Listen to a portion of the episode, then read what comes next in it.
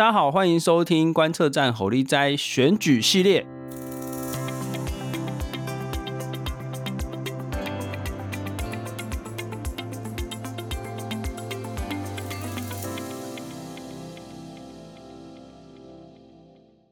那么今天呢，我们要来这个访问的呢是这个小明参政欧巴桑联盟，这个名字非常的特别。那我们就是邀请到的是这个欧巴桑联盟的这个呃两位伙伴。一位呢是召集人诗涵，诗涵你好，哎、大家好，我是小明参政我巴上联盟的代理党召集人，然后同时也是这一次的部分区立委候选人的第二席，呃林诗涵。呃，哎，对，我叫林诗涵，对，对，我我应该我应该要跟大家介绍全名才对，是，对，好，这个好，那接下来呢，呃，我们今天有两位受访者，那另外一位呢是要代表这个小明参政欧巴桑联盟呢参选这个台北市第八选区，也就是文山南中正区的立委候选人赖宣任，宣任你好，大家好，然后我同时也是小明参政欧巴桑联盟的北区党部主任，然后今年主选这一区就是性别不平权的这一区。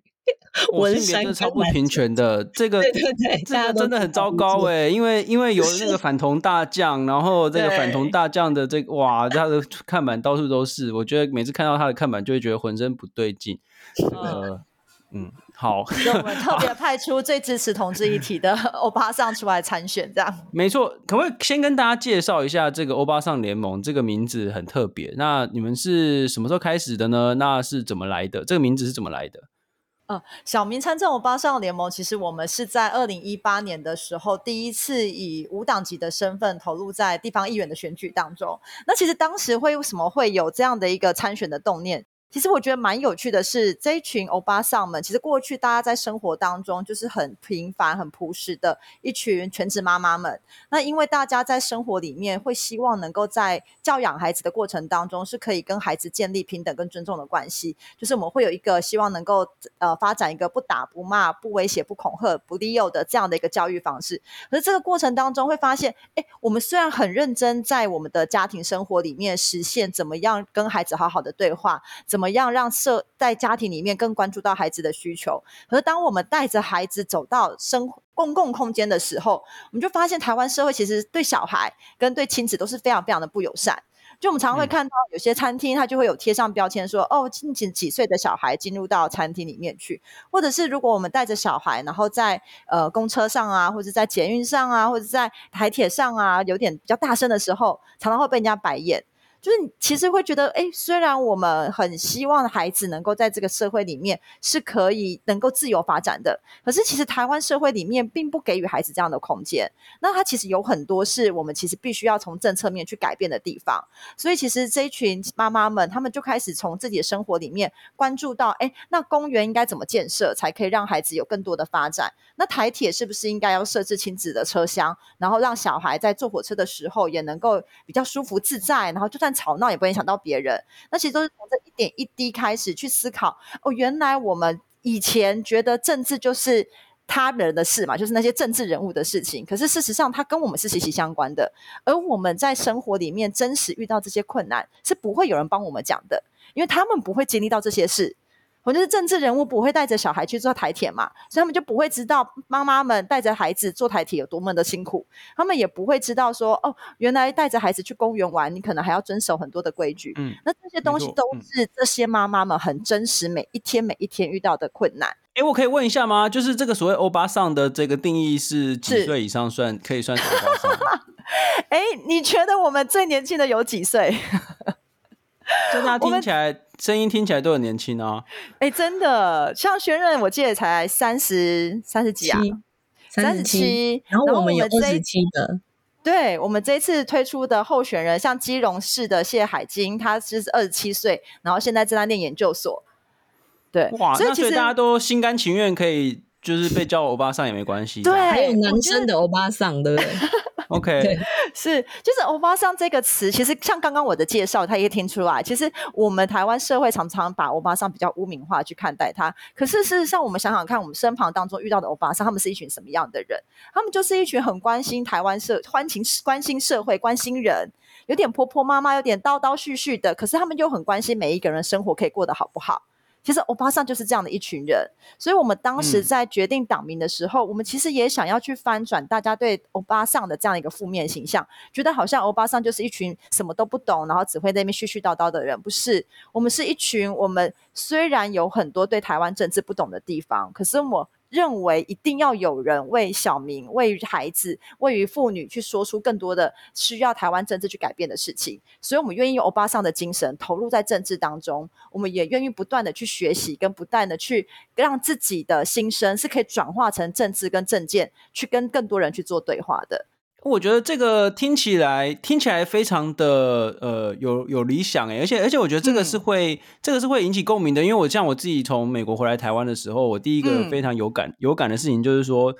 我我那时候要推小朋友到街上去，就是推的那个婴儿车，可是我们根本没有骑楼，嗯、然后那个哇就是很危险，就是都要走到马路上面来，这是一个第一个、嗯、第一个立刻会非常有感的这个事情，所以我觉得。嗯小朋友的这个教育的环境也好，这些真的是一个很重要的议题。这样子，那不过、嗯、不过不过不过，这个呃，要阻挡啊，会需要很多伤感情的事情。嗯，特别是你们就是小党，通常资源就会很少。那、嗯、不知道说你们有什么特别的呃策略吗？就是说，这不管是从从不分区也好，或者是从区域的立委也好，有没有不同的选举的策略？你们是怎么样去争取更多人看到你们，然后支持你们？嗯，我们这一次其实是呃小民参政欧巴上联盟第一次投入在呃中央层级的这个选举当中。过去我们是在二零一八年跟二零二二年的时候都有投入地方市议员的选举。那其实当时我们会比较锁定在地方市议员的选举，是因为我们认为要从最基层的方式去把人民的声音带到地方的议会里面。那因为我们就生活在这个城市里面嘛，那我们其实最知道在这个城市里面需要有什么，它需要改变些什么，所以我们认为。市议员的层级是最贴近小民参政欧巴少联盟这一群关心台湾社会的妈妈们去参与在投入在政治的一个一个过程。那这一次会投入在呃中央的选举里面，其实它很真实的反映一个问题是，台湾的政治环境其实对于小党还不是不友善，根本就是希望小党不需要生存，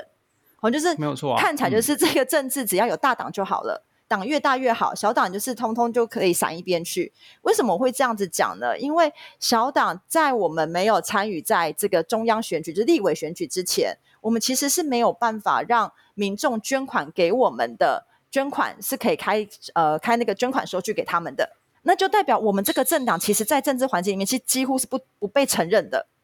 我们是不被同意可以成为一个正式的政党的感觉，虽然我们已经立案了，嗯，可是人家捐款给我们，竟然是不能开捐款收据给他。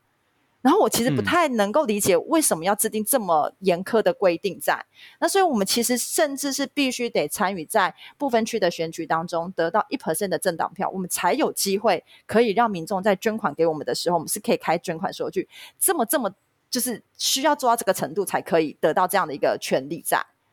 哦，所以对于小民参政欧巴上联盟，其实这一次是下定了蛮大、蛮重大的决心，让我们呃能够投入在不分区的立委选举当中。因为我们是第一次的投入，所以我们一定得提出实习的区域立委，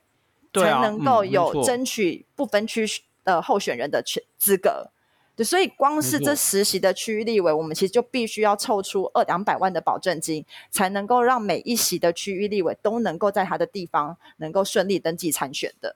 对，那另外我们也提了三席的不分区的立委，嗯，然后希望能够真的有代表呃一般就是。一般小民的声音的女性是可以进入到国会的。嗯嗯嗯嗯嗯。可是你这样子这样子等于说你们要提十加三席，耶，这样子等于是两百六，光是光是这个呃保证金就要缴两百六十万，呢，是，这真的是一个很可怕的数字，哎。是，而且很现实的是哦，这个两百万在台湾目前的这个单一选区两票制的制度里面，其实我们是不可能拿回那两百万的保证金的，就那两百万是绝对拿不回来的。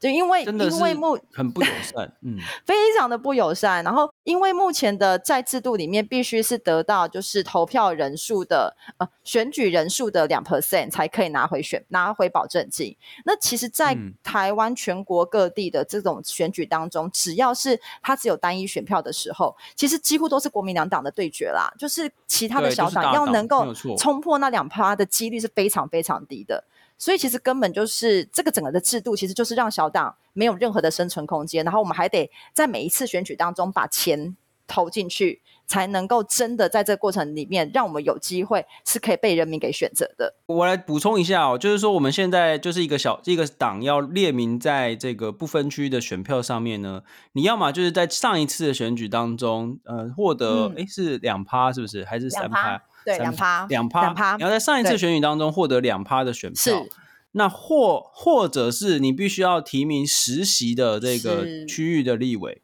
嗯，OK，嗯，那所以因为因为这个欧巴桑联盟是第一次参选，所以没有上一次可言，所以也就是说，他们一定得提实习的区域立委，而这个实习的区域立委就需要两百万的保证金，而且在区域上面，一个就是呃小党的候选人要突破那个保证金的那个拿回来的门槛，就是非常困难的。也就是说，我们我们的制度对小党其实是实在是非常不友善。我这边帮大家补充一个数据，我印象超深刻，因为我以前当研究生的时候就这个倡议过这一题，就是我们在台湾选直辖市的里长要缴的保证金比选法国总统还要高啊！哦，真的恐怖吧？没错，在在台湾选直辖市的里长，我记得你不没错的话，应该是五万块还是十万？五万，五万。然后法国总统好像就是。就几千块欧元这样，就反正就是就很低啊，oh. 对，然后就是比的比法国总统的保证金还要高。那我们大家知道吗？我们选总统的时候的保证金需要一千万啊，对，这是很恐怖的一件事情。对，好，那个，哎，那我们想要来问一下那个呃，宣任，那就是你你选那个区区域的立委嘛？那你有没有你有没有遇到怎么样的 困难？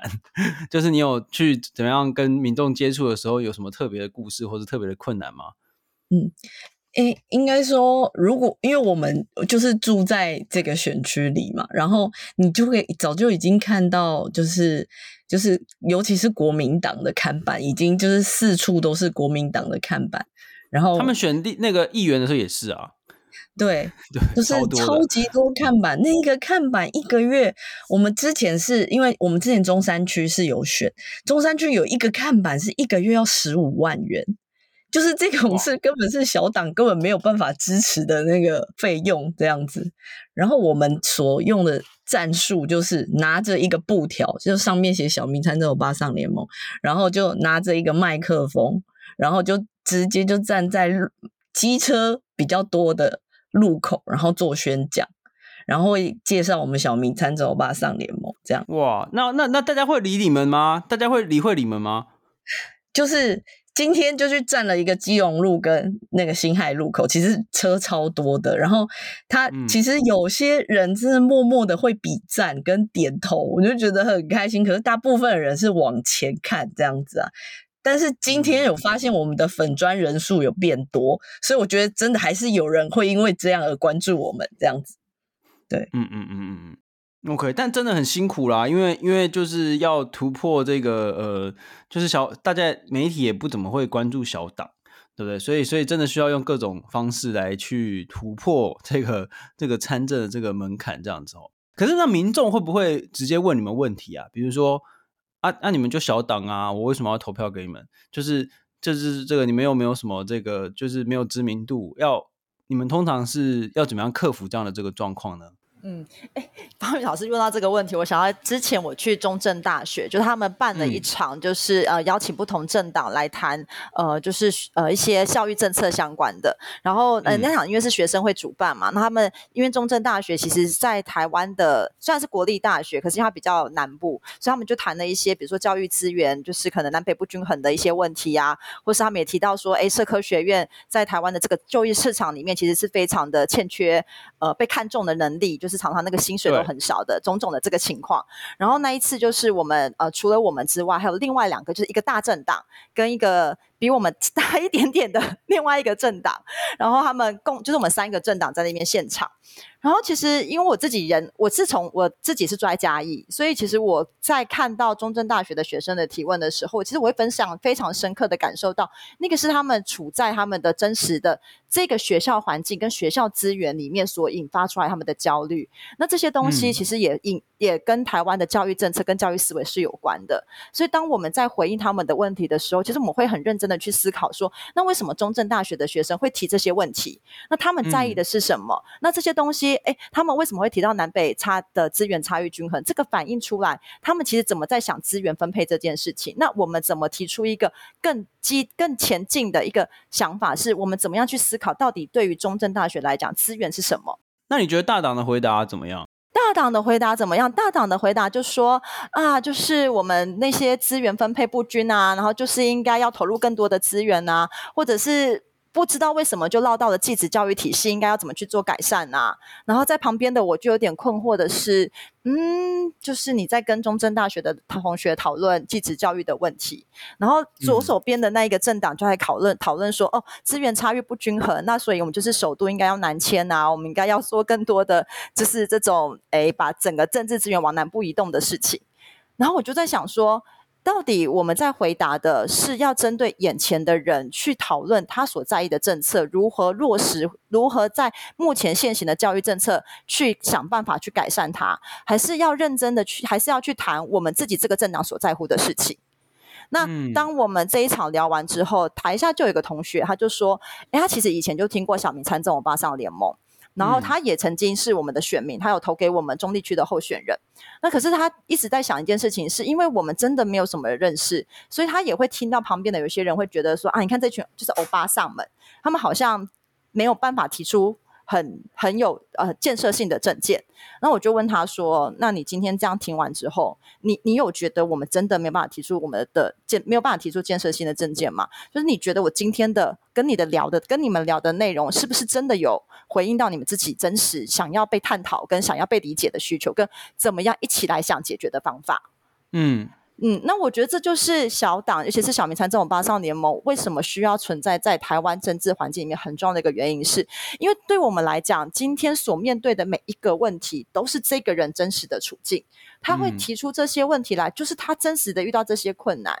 可是我们应该是去从他的立场，跟从他所面对的社会环境去思考，那到底他的问题点出在哪里？是资源没有分配到他的手上，还是资源分配的方式本来就存在的问题？所以，那我们如何在整个的资源分配系统里面重新去思考，怎么样达到更平权的分配的方式？对，我觉得重点，重点，但但我觉得对对你们来说，重点应该是就是要多一点这种。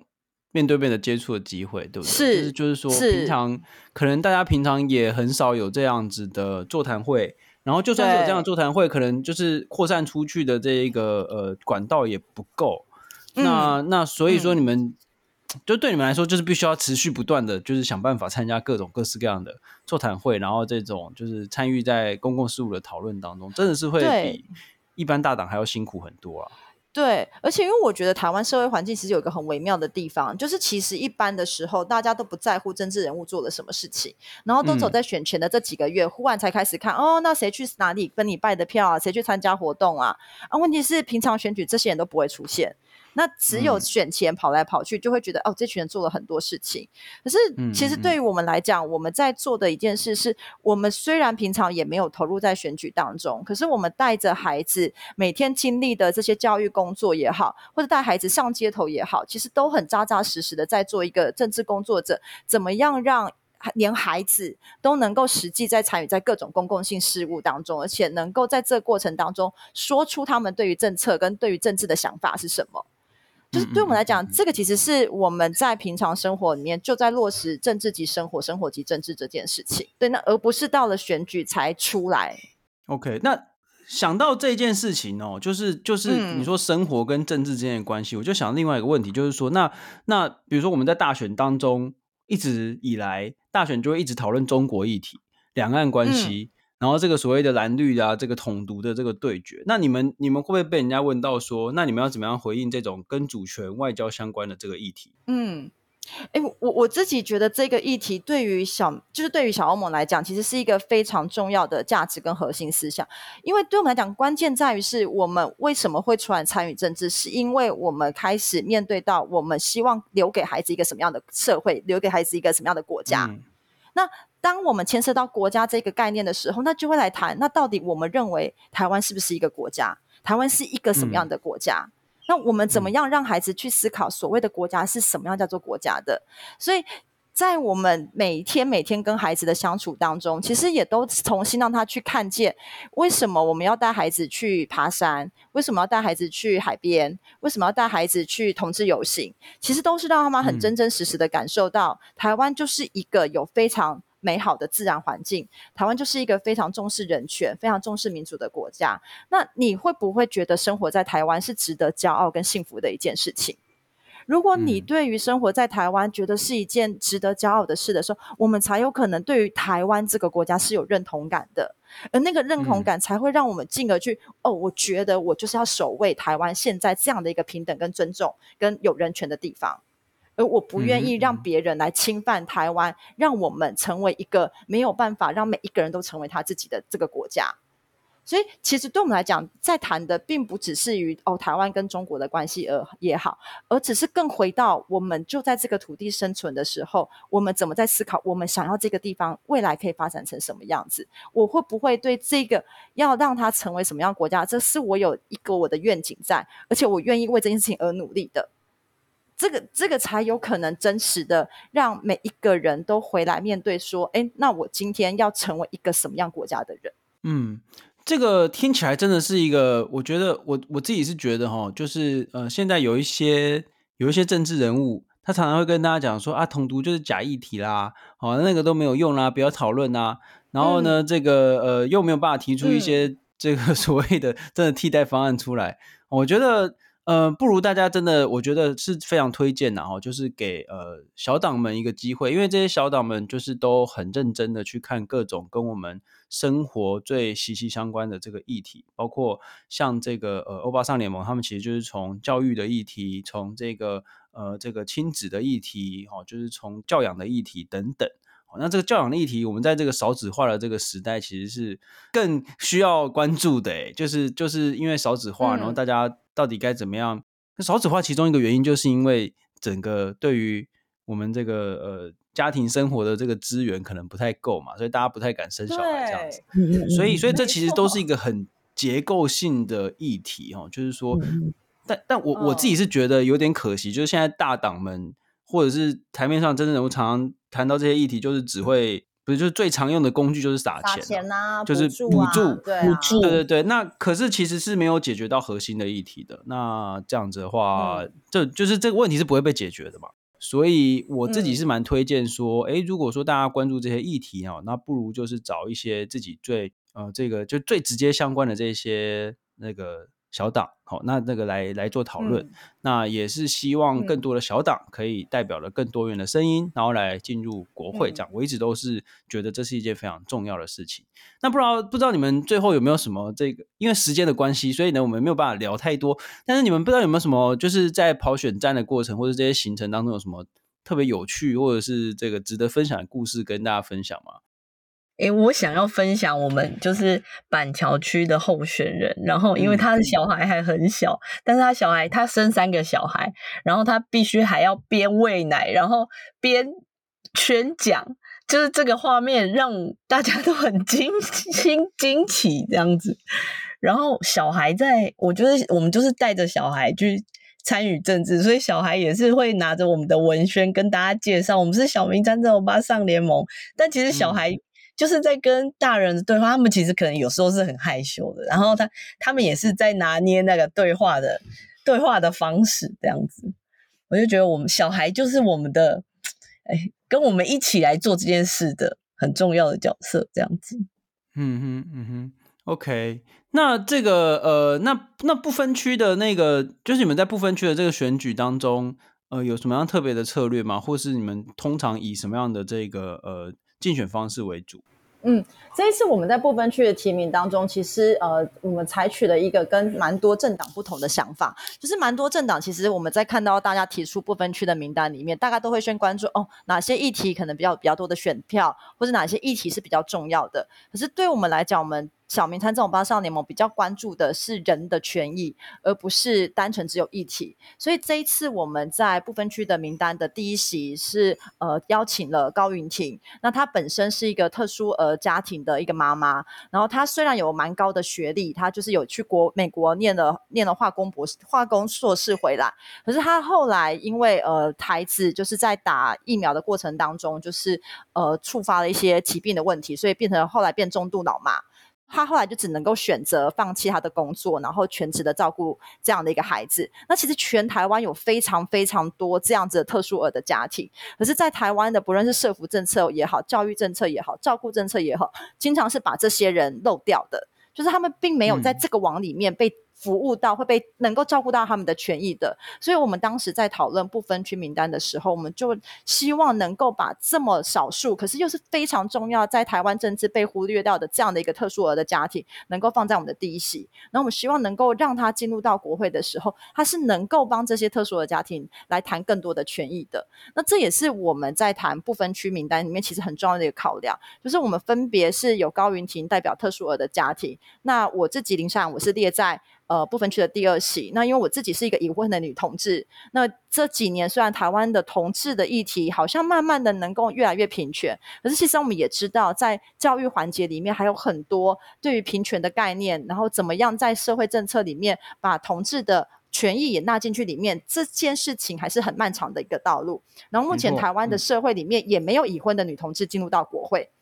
嗯、就是对，这是这这是我们希望能够。展现的一个族群的特一个一个特色这样子，然后最后一席的明柏林是、okay. 呃，他一直长期在关注儿童人权，因为其实儿童人权对于小木来说是我们很重要的核心概念。然后我们希望能够推动一个价值观是，其实应该要把儿童人权放在台湾的所有的国家政策里面去做检视，我们是不是都有思考到儿童的发展跟怎么样去保障儿童的权益？所以，我们想要谈一个叫做儿童人权主流化的概念。以前在谈性别主流化，希望能够在性别政策里面更达到性别平等这件事情，那儿童其实才是这个国家未来的发展很重要的根源。那像刚刚方宇老师讲的，就是台湾社会少子化的原因，其实不在于有没有钱，而在于就是这个育儿环境那么的不友善。嗯。所以，当我们谈儿童人权主流化的时候，就是要重新来看，怎么样以儿童的角度去思考台湾的这些政策，怎么样制定才能够是让每一个孩子都能够幸福快乐在台湾生长长大的。所以，我们。呃，邀请了大脚那个亲子亲子共学教育促进会的明柏林理理事长明柏林来担任我们的不分区第三席。嗯，哇，这个真的是非常的明确的一个呃愿景跟理念。那这个呃，再强调一次，就是呢，希望更多的这个听众朋友 都可以呃，就是把每一个小党都来好好的检视一下，然后看一下说大家所关注、最关注、最想要解决的问题是什么，然后。就把握手中的选票啦，就是因为我自己是觉得，呃，很推荐大家投给小党，因为你投给小党，小党都超认真的，真的超认真。是，然后就是就是会会帮大家做好更多的这个所谓监督的工作。那如果说啦，假设尤其是哦，尤其是对于很多对于大党不信任的呃听众朋友，我强烈的建议大家真的是把这些小党都拿来看一看哦。对，就是看一下每一个小党所代表的理念跟呃这个想要推动的政策是什么，然后这个大家就可以做，相信大家都可以做出很好的这个选择。那今天我们就非常的这个呃高兴，也非常感谢呃诗涵还有轩任两位欧巴桑联盟的小民参政欧巴桑联盟就是全民呃这个来跟我们分享选战的一些甘苦谈啊，还有就是最重要的是你们的理念的部分。那这个呃谢谢两位。